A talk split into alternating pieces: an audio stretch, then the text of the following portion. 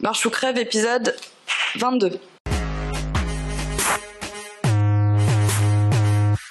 Hello, hello, mon nom est Manuel Diaz et bienvenue dans Marche ou Crève, épisode 22. Marche ou Crève, la seule émission qui vous parle de la mort du monde dans lequel vous êtes né. Aujourd'hui, j'espère que vous êtes en super forme.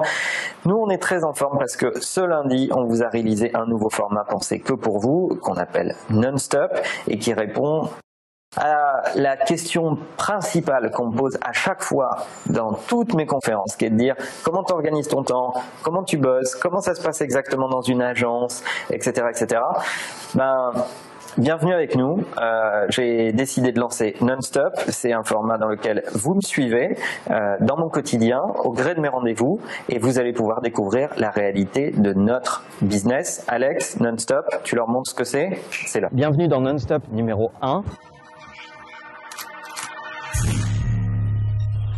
Ok, donc découvrez Non-Stop, le nouveau format. Dans notre playlist, il y en aura un à peu près tous les 15 jours, rien que pour vous. Et en attendant, on continue Marche ou Crève toutes les semaines. Et cette semaine, on attaque par les questions que vous m'avez posées. Alors on commence avec Jérémy de LinkedIn qui te dit que l'intention ça se travaille. Ouais, Jérémy sur LinkedIn, en, réaction à la vidéo que, que j'ai postée sur la chance, qui s'appelle La chance n'existe pas. Si vous n'avez pas vu cette vidéo, Alex met cette vidéo ici. Allez la voir maintenant de toute urgence. Et, euh, euh, Jérémy nous dit euh, sur LinkedIn. En gros, euh, est-ce qu'on ne devrait pas parler plutôt d'intuition et un peu moins de chance?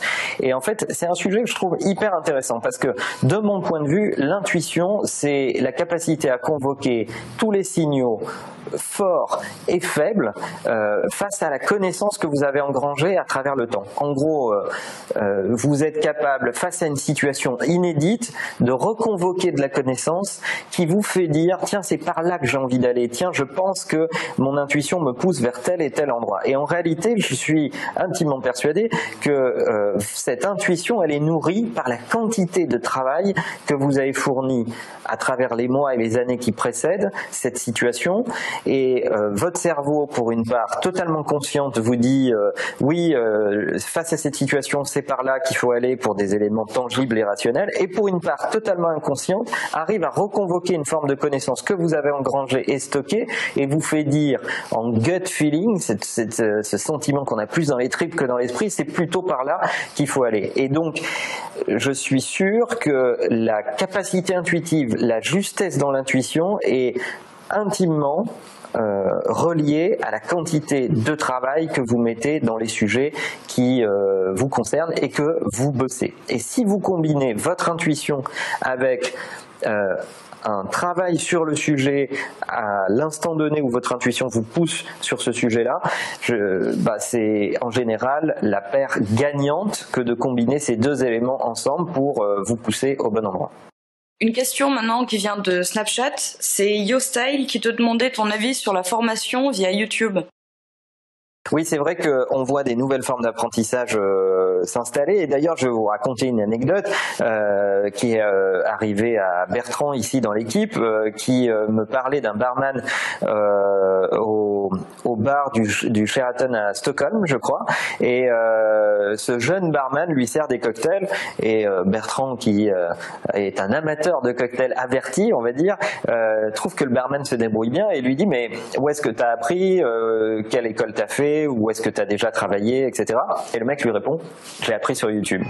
J'ai appris sur YouTube, j'ai fait des concours, j'ai été détecté et me voilà barman au Sheraton à Stockholm.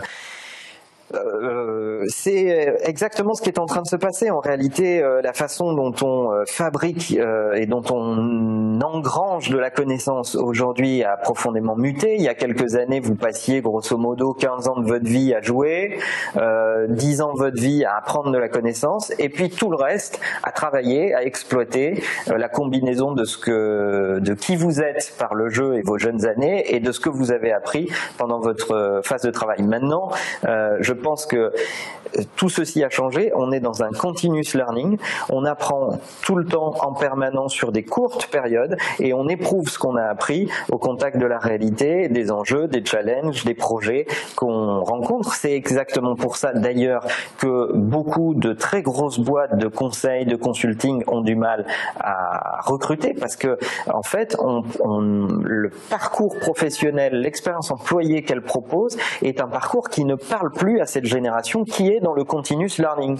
On leur dit en gros, euh, bah écoute, euh, tu vas rentrer chez nous sorti d'école, tu vas être junior, tu vas faire tes classes et puis voilà, au gré des années, comment tu vas monter en seniorité dans l'entreprise. Non seulement c'est pas orienté projet, mais en plus c'est pas orienté continuous learning. Donc ça pose euh, un sacré problème. Et puis ça me rappelle aussi ce, ce Kenyan, je crois, qui s'était inscrit aux, Jeux Olympiques comme lanceur de javelot et qui a appris à lancer ses premiers javelots sur YouTube et qui a fait ses premiers pas tout seul avant de, de se perfectionner, de décider d'aller aux Jeux Olympiques et de faire quelques camps d'entraînement. Mais c'est significatif de cette génération qui apprend tout sur YouTube, tant et si bien que finalement, est-ce qu'on ne devrait pas repenser les écoles comme des lieux où on met à profit ce qu'on a appris sur des plateformes et on le confronte à la réalité, où on apprend à travailler en groupe, où on apprend la délégation, où on apprend des situations de travail comme euh, la gestion de la hiérarchie, la gestion des ordres, la gestion du conflit, euh, la gestion des priorités, etc. Finalement, si l'école se concentrait là-dessus